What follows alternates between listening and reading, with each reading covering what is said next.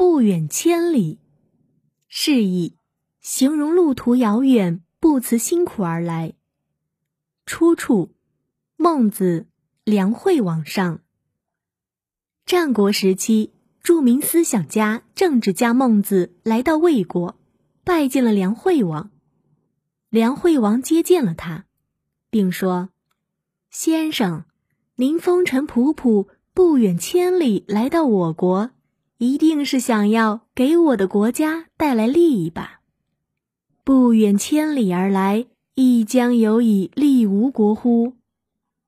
孟子回答说：“大王啊，您为什么一开口就是讲利益呢？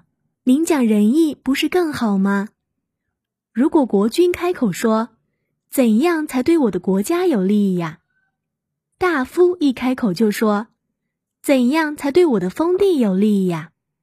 是和老百姓一开口就说：“怎样对我个人有利呀？”这样上上下下都追求一己私利，那就十分危险了。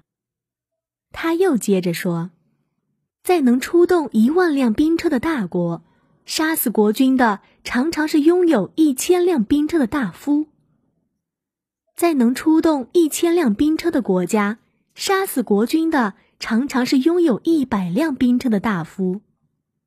大国的大夫能从国家的一万辆兵车中获得一千辆，小国的大夫能从国家的一千辆车中获得一百辆。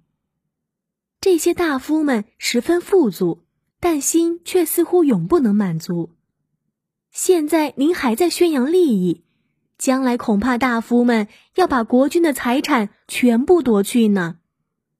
梁惠王听了，深受触动，便问孟子怎么办。